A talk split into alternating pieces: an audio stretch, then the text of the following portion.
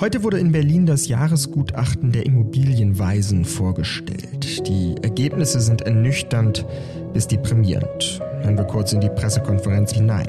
Die Branche steht in weiten Bereichen so schlecht und so kritisch da wie nie in der Nachkriegsgeschichte.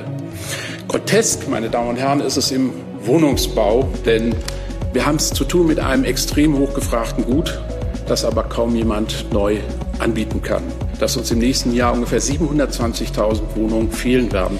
Nach wie vor steht die Bauwirtschaft still. Der Wohnungsbau stagniert, die hohen Zinsen schrecken Investoren und Bauherren ab. Die Konsequenz? Es bleibt schwierig bis aussichtslos, ein einigermaßen bezahlbares Dach über dem Kopf zu finden.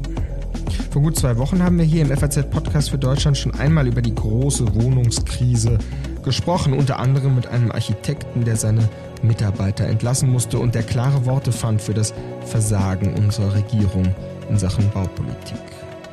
Meinem Aufruf, Ihre eigenen Erfahrungen mit und Blickwinkel auf die deutsche Wohnungskrise mit uns zu teilen, sind Sie, liebe Hörerinnen und Hörer, mit großer Leidenschaft gefolgt. In unserem E-Mail-Postfach unter der Adresse podcast.faz.de sind so viele interessante Statements, Erfahrungsberichte und Einschätzungen eingegangen, dass wir uns animiert fühlten, einen Folgepodcast zum Thema zu produzieren. Und zwar einen, der vor allem Ihre Zuschriften ins Zentrum stellt. Wir wollen heute also immer wieder Stimmen unserer Hörerinnen und Hörer einspielen. Ansichten von klugen Köpfen, von denen wir als Podcast-Redaktion inhaltlich sehr profitieren und mit denen ich meine zwei Gesprächspartner gleich konfrontieren werde. Das sind heute der Immobilienweise Lars Feld und unser FAZ-Architekturkenner Niklas Mark. Mein Name ist Simon Strauß. Heute ist Dienstag, der 20. Februar und es ist gut, dass Sie dabei sind. Beginnen wir doch gleich mit einer Einsendung. Und zwar mit der Stimme von Gisela Nitsche, die uns nochmal sehr drastisch die existenzielle Dimension unseres Themas vor Augen führt. Wieso möchte der Staat neue Sozialwohnungen errichten, wenn Bürger, die nicht zum Amt gehen, auf dem maroden Wohnungsmarkt sich erniedrigen müssen? Sollte dem Teil der Gesellschaft nicht zuerst aus der Hölle der unsanierten, überteuerten Ungetümer geholfen werden, damit sie weiter den täglichen nötigen Einsatz geben können? Es ist ein täglicher Kraftakt, moralisch stabil zu bleiben. Arbeit muss sich auch hier lohnen, um nicht die Seiten zu wechseln. Nicht mal Akademiker können sich adäquaten Wohnraum leisten, ohne zusätzlich außergewöhnlichen Einsatz zu bringen. Nur Erben sind dazu in der Lage. Bittere Worte. Gibt es einen Ausweg aus der Hölle der unsanierten, überteuerten Ungetüme? Wie kann der tägliche Kraftakt erleichtert werden? Gibt es Licht am Ende des Tunnels? Das wollen wir jetzt unseren ersten Gesprächspartner fragen. Es ist der Immobilienweise Lars Feld, der Professor für Wirtschaftspolitik an der Universität Freiburg und Leiter des dortigen Walter-Eucken-Instituts ist. Der Rat der Immobilienweisen wurde im Herbst 2002 gegründet und erstellt seitdem alljährlich eine Frühjahrsprognose, um für mehr Transparenz auf den Immobilienmärkten zu sorgen. Hier wird dem Wohnungsmarkt also quasi der Puls gefühlt. Ich freue mich auf unser Gespräch und begrüße Sie herzlich im FAZ-Podcast für Deutschland, lieber Lars Feld. Ich grüße Sie, Herr Strauß. Hallo. Herr Feld, heute stellen Sie zusammen mit der Bundesministerin Geiwitz das neue Jahresgutachten vor. Was sind aus Ihrer Sicht die zentralen Erkenntnisse? Nun, äh, dieses äh, Gutachten der Immobilienweisen ist ja in verschiedene Kapitel gegliedert und äh, ich bin zuständig und verantwortlich für das gesamtwirtschaftliche Kapitel, wo wir uns über die makroökonomischen Rahmenbedingungen der Immobilienwirtschaft auslassen. Und wenn man das anschaut, dann kann man der Immobilienwirtschaft eigentlich ähm, nur sagen, auch 2025 wird ein schwieriges Jahr sein. Das hat vor allen Dingen damit zu tun, dass das Zinsniveau hoch bleibt das hat ja in den vergangenen zwei Jahren schon dafür, dafür gesorgt, dass weniger Investitionen, insbesondere im Wohnungsbau, stattgefunden haben. Das wird also noch mal äh, eine Weile weitergehen. Da gilt das Motto Survive till 25 sozusagen. Mhm. Was sind die entscheidenden Veränderungen zum Vorjahr? Da hieß es ja eben auch schon in dem Gutachten, Bauinvestitionen sind so unattraktiv wie lange nicht. Hat sich eher verschlechtert oder gibt es irgendwo Zeichen der Entspannung? Es gibt schon äh, gewisse Zeichen der Entspannung. Also man merkt, dass die äh, Rückgänge bei den Immobilienpreisen äh, nicht mehr so stark sind. Daraus ziehen viele die Hoffnung, dass eine Bodenbildung eintritt. Ob sich dann nachher das wirklich so einstellen wird, werden wir noch sehen. Das muss sich im Laufe des Jahres zeigen.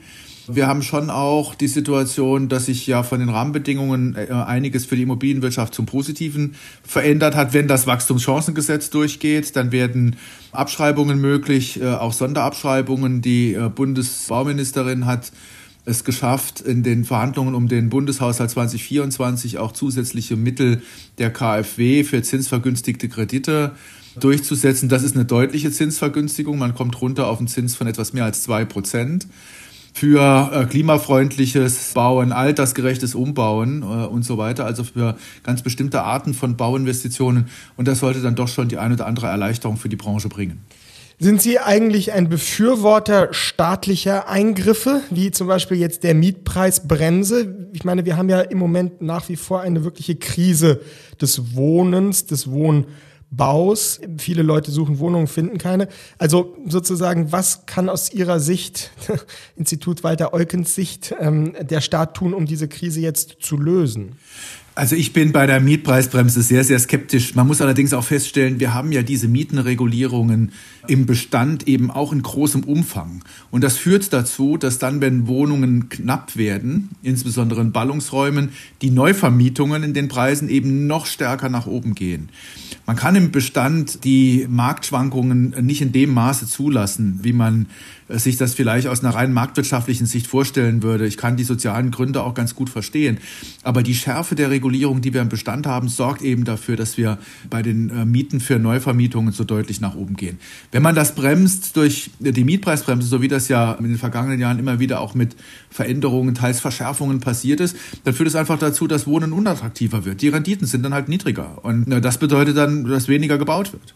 Wenn wir in so einer ähm, Situation sind wie jetzt mit höheren Zinsen und dann zusätzliche äh, Probleme für den Wohnungsbau auftreten, dann steigen die Mieten für die Neuvermietung noch weiter und wir haben noch zusätzliche Probleme. Also es ist immer dann, wenn der Staat auf diese Art und Weise eingreift und Preise reguliert, so eine typische Interventionsspirale. Also eine, ein Preiseingriff ergibt den nächsten Eingriff. Und so sind wir dann in einer sehr unbefriedigenden Situation, würde ich sagen.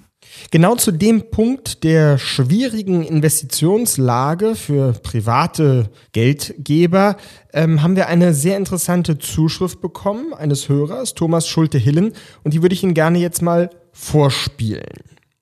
Der Markt für Wohnimmobilien ist geprägt von privaten Investoren wie mir, die ihr eigenes Geld investieren.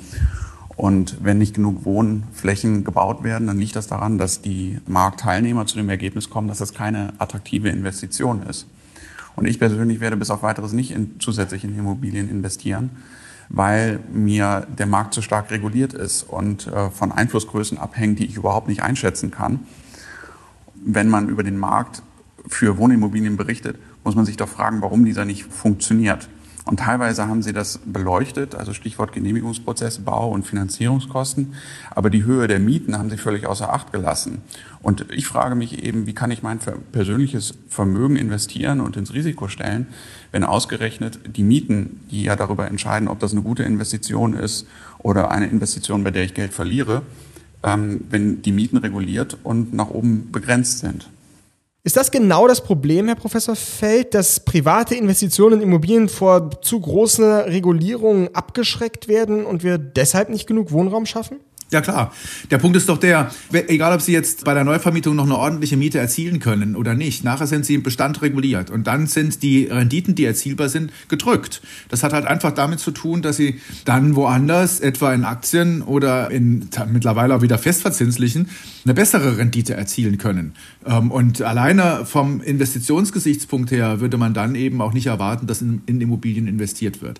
Es hat schon auch ähm, eine Absicherungsfunktion. Man muss schon auch sehen, dass äh, die Immobilieninvestition andere Eigenschaften hat als die Investitionen äh, im Aktienmarkt oder im Anleihemarkt. Die Risiken, denen man ausgesetzt sind, sind andere. Aber die politischen Risiken bestehen natürlich dort äh, in besonderem Maße. Was ist jetzt aber, lieber Herr Professor Feld, wenn wir nach vorne schauen, die Lösung, um aus diesem Baustopp herauszukommen? Sie haben ja gesagt, an den Zinsen können wir nichts ändern. Was gibt es aber dann für andere Stellschrauben, an denen wir drehen können? Also auf Ihre Frage zwei Bemerkungen vorausgeschickt. Die eine, es ist nicht nur so, an den Zinsen können wir nicht viel machen. Wir sollten an den Zinsen auch nicht viel machen. Ja, denn es geht ja durch die, mit der Zinspolitik der EZB darum, die Inflation einzudämmen. Wenn jetzt der Staat in der ganzen Breite hingehen würde und würde Zinsen runtersubventionieren, würde das ja konterkarieren. Ähm, und die Geldpolitik läuft ja insbesondere über den Investitionskanal und dort über die zinsreagiblen Investitionen und die äh, liegen in der Bauwirtschaft. Die sind besonders zinsreagibel. Also insofern, man sollte jetzt nicht hingehen und dann irgendwie in großem Stil die Zinsen runter.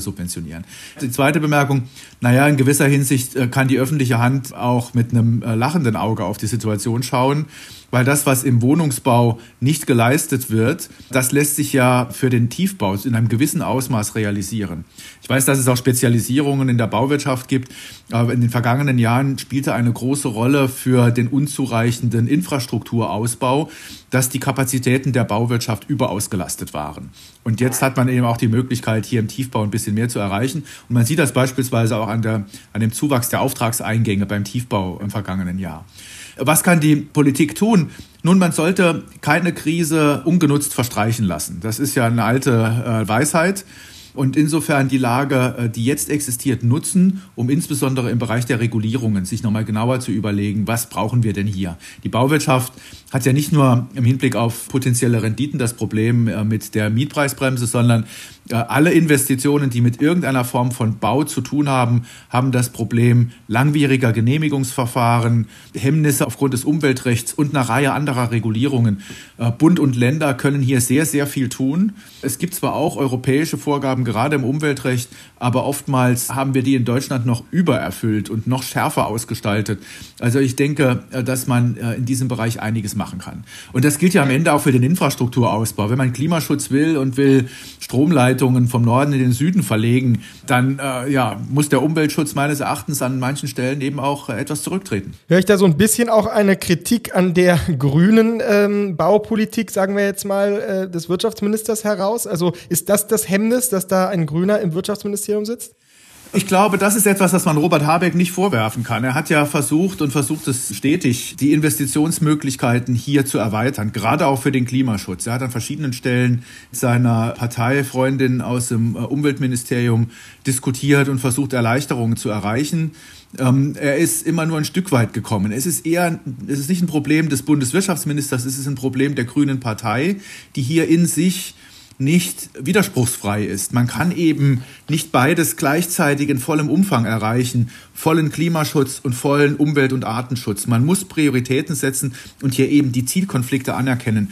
Und das äh, fehlt mir ein Stück weit bei dem ein oder anderen Parteimitglied von Robert Habeck. Aber Robert Habeck hat auch für sehr viel Verunsicherung gesorgt durch diese KfW-Hickhack-Geschichte ähm, von heute auf morgen irgendwelche Förderungen sozusagen auf, aufgegeben. Das war ja für Leute, die eben sich langfristig äh, planen äh, mit Immobilien, war das ja schon ein ziemlicher Schock, oder?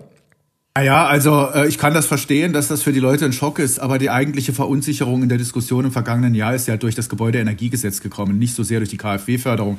Und da sieht man auch wieder, was Subventionen verursachen. Die Leute versuchen sich darauf zu verlassen und denken, das seien dann langfristige Rahmenbedingungen und irgendwann läuft äh, das Subventionsvolumen aus. Also es ist, äh, es ist dann kein Geld mehr da und wenn es nicht aufgestockt wird, dann äh, gibt's halt keine Subventionen mehr.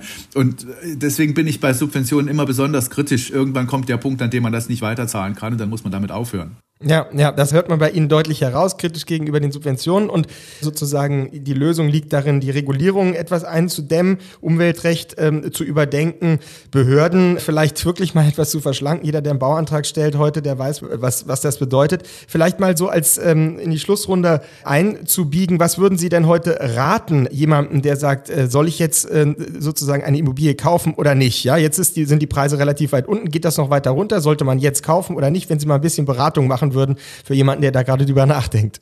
Oh, da muss ich sehr vorsichtig sein. Sie wissen ja, es gibt Compliance-Regeln. Ich sollte Ihnen keine Empfehlung, den Hörerinnen und Hörern keine Empfehlung über äh, den FATS-Podcast geben. Aber das Kalkül ist ja klar. Einerseits muss man sich überlegen, wo liegen denn die Preise? Und obwohl wir da gerne im Aggregat die Zahlen ausweisen und auch die Rückgänge im vergangenen Jahr, man muss sich schon genau anschauen, ähm, in welcher Stadt man die Immobilieninvestition vornehmen will, in welchem Segment, in welcher Lage. Es gilt weiterhin, auch in der Situation, in der wir jetzt sind, dass entscheidend für die Immobilieninvestition Lage, Lage, Lage ist. Ja? Das ist ja das, was einem die Investoren immer und immer wieder gesagt haben.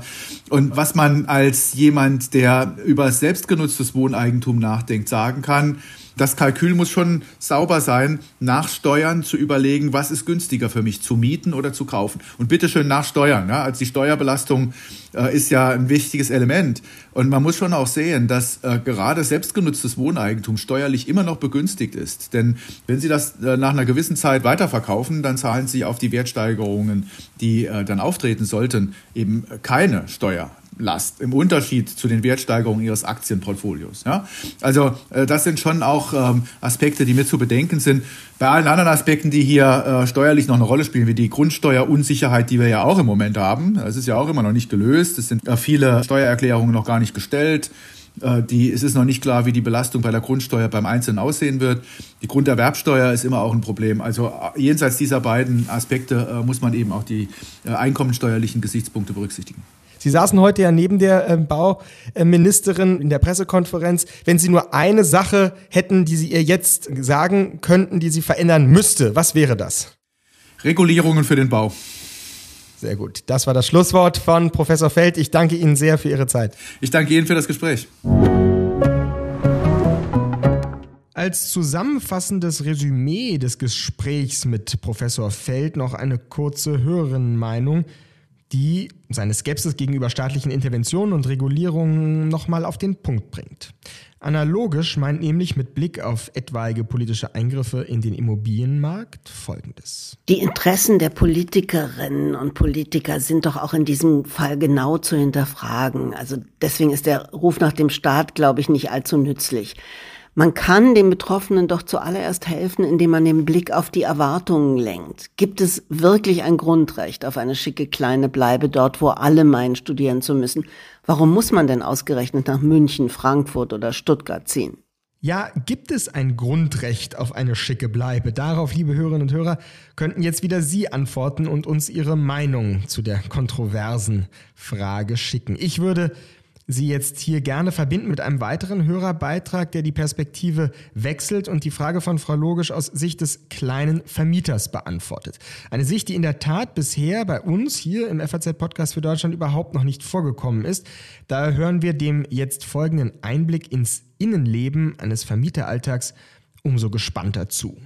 Mit Bedauern muss ich feststellen, dass in Ihrer jüngsten Episode zum Thema fehlender Wohnraum der kleine Vermieter zu kurz gekommen ist. Auch ich musste mich während meiner Zeit in München auf dem angespannten Wohnungsmarkt bewegen. Ich bekam teilweise Wohnungen angeboten, die verschimmelt waren, in denen das Wasser die Wand runterlief etc. Doch trotz der schwierigen Bedingungen bin ich kein Befürworter staatlicher Eingriffe wie der Mietpreisbremse. 2006 entschied ich mich wegen der hohen Immobilienpreise für den Wegzug aus München. Meine damalige Wohnung vermietete ich zu einem fairen Preis musste jedoch bald feststellen, dass äh, Vermieten nicht nur Einnahmen, sondern auch erhebliche Kosten mit sich bringt, wenn man sich nicht auf den pfleglichen Umgang der Wohnung durch den Mieter verlassen kann. Meine später gemachten Erfahrungen als Vermieter einer Wohnung, die ich bewusst unter dem Mietspiegel zu meinen Grenzkosten anbot, um sozial gerecht zu handeln, die waren ernüchternd. Trotz meiner Bemühungen um Fairness und soziale Verantwortung sah ich mich mit erheblichen Schäden und der Missachtung meines Eigentums konfrontiert – ich musste die Wohnung dreimal komplett auf eigene Kosten renovieren. Nach dem Auszug des Mieters die Pizzastücke von der Wand kratzen. Wände streichen, die mit Buntstiften bemalt worden waren. Ich musste verrottete Möbel entsorgen und meine zertrümmerte Einbauküche auf eigene Kosten ersetzen. Die Wohnung sollte vom Mieter als Bordell genutzt werden. Es wurde Strom gestohlen. Ich musste einmal eine einstweilige Verfügung vor Gericht erwirken, um im Winter für das Haus die Heizung anzustellen. Bis heute betragen die Mietausstände 2000 Euro, die mangels Masse nicht vollstreckbar sind. Es handelt sich bei den Schadensverursachern nicht um einen einzelnen Mieter. Vielmehr sind anständige Mieter im unteren Preissegment meiner Erfahrung nach eher die Ausnahme. Schnelles Einschreiten gegen die Zerstörung des Eigentums lässt das Mietrecht nicht zu. Das ist die wirklich sehr plastische und eindrucksvolle Schilderung von Thomas Wetzler. Ja, es gibt eben bekanntlich immer mindestens zwei Seiten einer Medaille. Nicht nur die Mieter kämpfen einen täglichen Kraftakt, um moralisch stabil zu bleiben, um nochmal einen Ausdruck unserer Hörerin Gisela Nitsche aufzunehmen, sondern auch die Vermieter, zumindest die Kleinen, stehen mitunter hilflos vor großen Herausforderungen. Im Wohnungsmarkt spiegeln sich bekanntlich die Probleme der deutschen Integrationsgesellschaft drastisch wider. Das heißt aber eben auch, die Wohnungskrise ist nicht nur eine ordnungspolitische Krise im Sinne von mehr oder weniger Zinsen, mehr oder weniger Regulierung, sondern dahinter verbirgt sich eben auch eine gesellschaftliche Krise. Und in diesem Sinne gehen wir jetzt einen Schritt weiter und schauen auf die Wohnungskrise jetzt nochmal aus sozialpolitischer und darauf aufbauend dann vielleicht auch aus etwas zukunftszugewandterer Perspektive. Dazu begrüße ich jetzt meinen Kollegen Niklas Mark, der nicht nur wunderbar über bestehende Architektur schreibt, sondern auch enthusiastisch über die Chancen und Möglichkeiten zukünftigen Bauens nachdenkt. Grüß dich, Niklas. Hallo. Niklas, wir wollen jetzt mal zusammen etwas nach vorne schauen, nach einer möglichen Zukunft des Wohnens fragen, vielleicht auch ein paar innovative Modelle vorstellen und erwägen, wo es Licht gibt am Ende des Tunnels. Zu Beginn möchte ich dir gerne die Ansicht unseres Hörers Michael Kafka vorspielen, der eine Idee hat, wie man Wohnungsnot in Deutschland lindern könnte. Bezahlbar werden Wohnungen nicht, indem man immer mehr davon baut, sondern indem die Mieten sinken. Es gibt meiner Ansicht nach und mit Blick auf den Leerstand, der auch verzeichnet werden kann, genug Wohnraum. Aber wenn natürlich von Investoren Wohnungen nur zu dem Zweck gekauft werden, um sie dann so teuer anzupreisen, dass niemand sich das leisten kann, nur um sie dann steuerlich abzusetzen, weil kein Mieter gefunden werde, dann läuft etwas schief es gibt viel Leerstand durch die hohe Anzahl Singles, die in teils riesengroßen Wohnungen leben. Gleichzeitig ist Vereinsamung ein großes Thema in Deutschland. Betroffen davon sind häufig kinderlose ältere Menschen. Vielleicht ist die Einführung der Verantwortungsgemeinschaft dazu eine Lösung? Wenn sich einfach mehr Leute zusammentun, miteinander zu leben und füreinander zu sorgen, dann könnten beide Probleme die Einsamkeit und die Wohnungsnot verbessert werden. Was meinst du, lieber Niklas? Wie müssen wir bauen, damit wir weniger einsam werden? Das ist eine gute Frage und die Frage ist ja auch, ob wir überhaupt bauen müssen oder ob wir umbauen müssen. Und gerade das Beispiel ist ja ein sehr schönes, weil er sagt, es gibt viele Menschen, die leben im hohen Alter in relativ großen Wohnungen und wünschen aber eigentlich sich Sozialkontakt. Auf der anderen Seite haben wir junge Familien, aber auch größere Gruppen von Freunden, die händeringend in den großen Städten was suchen. Wenn man das zusammenführt, könnte man sagen, was wäre, wenn man ein Programm äh, einrichtet, das äh, finanziell vom Staat fördert, den Umbau von Wohnungen, in denen alte Menschen leben, die sagen, das ist mir viel zu groß. In dem Bereich wurde bisher nicht genug gemacht. Dabei könnte man sagen, gerade Altbauwohnungen sind im Gegensatz zu vielen neueren Wohnungen sehr flexibel, was die Umbaubarkeit betrifft. Das heißt, man könnte ein Programm aufsetzen, dass man sagt, wenn jemand gerne sich verkleinern möchte und zusätzliches Einkommen generiert, ist ja auch oft ein Thema, dass im Alter die Renten nicht reichen, Inflation, steigende Kosten, kennen wir ja alles, dass man dann sagt, ich brauche gar nicht mehr die 120, 180 Quadratmeter, ich teile das und habe dann eventuell sogar eine junge Familie da und dann kann man zu weiteren Formen des äh, Zusammenlebens finden, dass man sagt, vielleicht äh, ist die ältere Dame, die da wohnt, dann auch eine Ersatzoma mal für bestimmte Einsätze. Das heißt, eine Lösung der, der Wohnungsnot kann tatsächlich auch sein, zu sagen, wir führen Menschen mit verschiedenen Bedürfnissen in diesen ja vorhandenen Räumen zusammen. Und man kann sagen, generell ist es ja interessant, dass wir in einer Situation sind, die immer alle als eine vollkommene Krise beschreiben. Mhm. Ja, dass man sagt, die, der Einzelhandel ist in der Krise, die Städte sterben aus. Gleichzeitig haben wir diesen außer Rand und Band geratenen Immobilienspekulationspeak gerade. Und auf der anderen Seite kann man natürlich sagen, dass diese Krise auch eine enorme Chance bietet. In dem Moment, wo durch den digitalen Wandel Millionen von Quadratmetern leer stehen werden. Das betrifft Büroimmobilien, wenn die nicht in den allerbesten Lagen sind. Das betrifft Einkaufszentren. Das betrifft die ganze Infrastruktur eigentlich der klassischen äh, Dienstleistungsgesellschaft, die immer digitaler wird. Mhm. Und wenn man in diesem Moment, wo Millionen von äh, Quadratmeter eigentlich moderne Ruinen entstehen, sagt, wir ändern die Regel für den Umbau dieser Räume, dann haben wir plötzlich Platz und dann müssen wir auch nicht wie panisch Betonriegel auf die Wiese zimmern, um Wohnraum zu schaffen.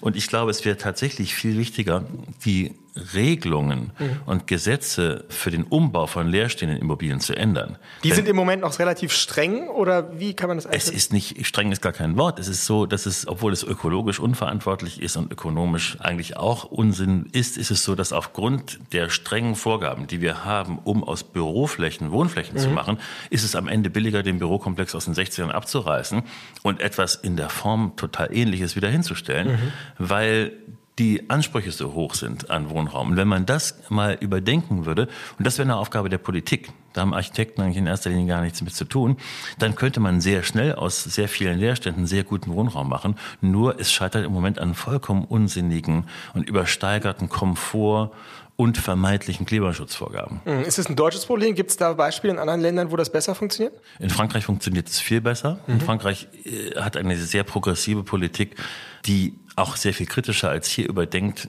wie wir eigentlich bauen, mit welchen Materialien wir bauen, wie man umbauen kann. In Frankreich ist es auch wieder erlaubt, hier noch nicht mit bestimmten traditionellen äh, Verfahren Häuser zu dämmen. Ja, mhm. in Frankreich ist gerade, äh, es gibt ein schönes Beispiel ähm, in Paris, das heißt äh, Railway Farm oder La Ferme du Rail. Das ist ein, äh, ein Komplex an einer stillgelegten Bahnlinie, der zum ersten Mal wieder mit Stroh gedämmt wurde. Mhm. Und zwar so, dass es weniger schnell brennt als eine Fassade, die auf ölbasierten Dämmmaterialien. Besteht. Mhm. Hier haben wir immer noch die Dämmlobby, die uns diese ja, Millionen von Schaumstoffelementen an die Fassaden nagelt, die meistens nicht gut verarbeitet werden und in zehn Jahren wieder runterkommen. Das heißt, wir stecken hier eigentlich in einer äh, gar nicht in einer Wohnungskrise, wir stecken in einer Überreglementierungskrise. Mhm, ja. Und da müsste Politik, glaube ich, ansetzen auch. Das ist eine Reglementierungskrise, da haben wir vorhin auch drüber gesprochen mit dem Immobilienweisen, aber nochmal nach einem anderen Modell gefragt. Du hast in einem Artikel kürzlich für uns im Feuilleton das Modell eines chilenischen Architekten vorgestellt, der ein Sozialbauprojekt äh, initiiert hat, bei dem er konventionelle Reihenhäuser für ärmere Bevölkerungsschichten aus Kostenersparnisgründen nur halb fertig bauen lässt, damit die Nutzer die andere Hälfte dann selber billig fertig bauen. Ich meine, wäre das nicht eigentlich eine gute Lösung, wenn junge Studenten leerstehende Wohnungen bekämen, Wohnraum bekämen, die sie dann selbst fertig bauen dürfen? Das ist äh, eine interessante Frage. Bei Studenten mag das Sinn haben, aber wenn man das wie in Chile macht, dass man sagt, die Ärmsten der Armen, bei denen noch die Wohnungsnot am größten ist, bekommen jetzt nur noch ein halbes gutes Haus hingestellt und müssen den Rest ausbauen, weil sie ja arm sind, dann finde ich das eigentlich eine relativ zynische Delegation von Problemen an die Leute, für die der Staat sie eigentlich lösen sollte. Ja, also das ist ein abenteuerliches Projekt, finanziert von einem Ölkonzern zu einem Überfluss noch, das immer so mit, mit Tränen in den Augen hier im Westen als Social Turn gefeiert wird, mhm. die eine soziale Wende und das ist so schön, dann können die Leute sich selbst, ganz, ganz im Vokabular, die ermächtigen sich dann selber mhm. und arbeiten im Kollektiv. Unterm Strich heißt es, ein unterbezahlter Arbeiter, eine schlecht bezahlte Verkäuferin müssen in der knapp bemessenen Freizeit, die sie noch haben, statt mit ihren Kindern zu spielen, statt mit Freunden zu feiern, jetzt noch was zusammennageln, wozu sie gar nicht ausgebildet sind. Mhm. Und so sieht das im Ergebnis jetzt heraus. Es ist ein, ein Slum geworden mit traurigen Verhauen, äh, in denen dann die Ärmsten der Armen einziehen und den Armen, die es gebaut haben, noch ein bisschen Geld geben. Und ich glaube, das ist genau das Beispiel für alles, was man eigentlich nicht will. Äh, und ein Beispiel auch für eine, eine Architekturwelt, eine Bauwelt, wo der Staat sich zurückgezogen hat, sowohl als jemand, der Regeln aufstellt fürs Bauen, als auch für jemand, der sich um die Leute kümmert. Also das kann man sagen, das ist kein sozialer Turn, das ist einfach ein, ein cynical Turn. Okay, verstehe. Also kein du, Modell. Ja. Du würdest hm. schon plädieren dafür, dass sich der Staat ein bisschen zurückzieht aus den Reglementierungen des Umbaus, aber hier schon ähm, sowas verhindert bei uns, ja, dass also Bauunternehmer hingehen würden und sagen, ähm, wir geben das, wir geben unsere Wohnung halb fertig, damit es dann jemand zusammenbauen kann. Ich halte das, ich halte das für einen, unsinnigen mhm, Ansatz. Okay. Und ich glaube, wir haben das Problem in Deutschland vor allen Dingen, dass der Staat auf der einen Seite zu untätig ist, auf der anderen Seite zu scharf reguliert. Mhm. Ja, und wir bauen nur eigentlich ein Paradox, ne? Aber ein, ein, ja. ich meine, wir bauen Fenster mit Rahmen, da kann man einen Grizzlybär mit erschlagen. Das ist vollkommen überflüssig. Für die vier Tage, in denen es kalt ist, ja, ja, ist das vielleicht sinnvoll. Nur wir, wir sind eigentlich eingestellt mit der, mit der Art, wie wir bauen, auf ein Jahr lang unter 25 Grad minus. Mhm. Das mhm. wird äh, leider auch dank Klimawandel nicht äh, passieren. Jetzt hören wir nochmal eine Hörerstimme, die hinter dem Thema Wohnungskrise auch einen ähm, Generationenkonflikt ausmacht. Das haben wir am Anfang schon kurz berührt. Lass uns das jetzt nochmal kurz äh, hören von Sebastian Gieler und seiner Familie, der uns diese Meinung geschickt hat. Als unsere Kinder klein waren, wohnten wir zu viert in einer Einzimmerwohnung. Schräg gegenüber von uns wohnt die Mutter unseres Vermieters als Seniorin allein in einer Vierzimmerwohnung. Als Mieterin einer Wohnungsbaugenossenschaft zahlt sie dafür etwa dieselbe Miete wie wir in der wesentlich kleineren Wohnung ihres Sohnes. Wir haben genügend Wohnraum, nur leider sehr ungleich verteilt. Selbst in städtischen oder anderen Wohnungsbaugesellschaften sind alleinstehenden Senioren höhere Mieten oder ein Umzug in eine kleinere Wohnung offensichtlich nicht zuzumuten. Die Kehrseite sind Studenten und Familien, die händeringend adäquaten Wohnraum suchen und nicht finden. Denen kann man das anscheinend zumuten. Was sagst du dazu? Ist ein 85-Jähriger, der allein in einer Fünf-Zimmer-Wohnung sitzt, ein moralisches Problem? Muss man den eigentlich mehr oder weniger zu zwingen, die Wohnung zu verlassen? Ja, auf keinen Fall. Und ich glaube auch, äh, ganz viele ältere Menschen würden sich freuen, wenn sie eine kleinere Wohnung finden, die aber würdevoll ist. Und da haben wir das Problem, das wird auch so einfach nicht zu finden sein. Mhm. Oder halt zu einem noch höheren Preis als der Altbau. Und deswegen gibt es ja Modelle auch, Tauschmodelle, dass man sagt, wenn der Staat kleinere Wohnungen schafft, die eventuell sogar noch eine Art Betreuungstrakt haben. Dass man sagt, im Bedarfsfall rufe ich jemanden an und der bringt mir Essen und sowas, ja. würden viele umziehen. Ich glaube, man muss jetzt gar nicht den Rentner zum Feindbild machen, der sozusagen boshaft äh, Quadratmeter blockiert, äh, sondern man muss auch da Angebote schaffen und die werden nicht gemacht. Deswegen glaube ich, das Wichtigste wäre, dass man ganz schnell, und da ist bisher auch von der Regierung nicht so viel gekommen, eine internationale Bauausstellung macht, die zeigt, wie könnte anders gebaut werden, mit neuen Materialien, mit neuen sozialen Formen und wie können wir wir die Gesetze so anpassen und die Verordnung, dass das auch möglich wird. Denn oft ja. wissen wir ja, wie es laufen soll, aber die Gesetze verhindern, dass es so gebaut werden kann. Und ein anderes Problem ist natürlich eins, auch darüber wird nicht nachgedacht. Es wird immer so getan, als ob alle Menschen in die Großstädte wollen.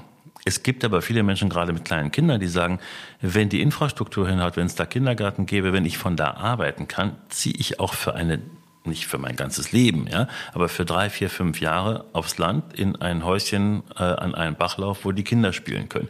Nur auch da ist zu wenig projektiert worden, wo man sagt, so könnte so ein Modell aussehen, um die Ballungsräume zu entlasten, obwohl, glaube ich, viele das machen würden.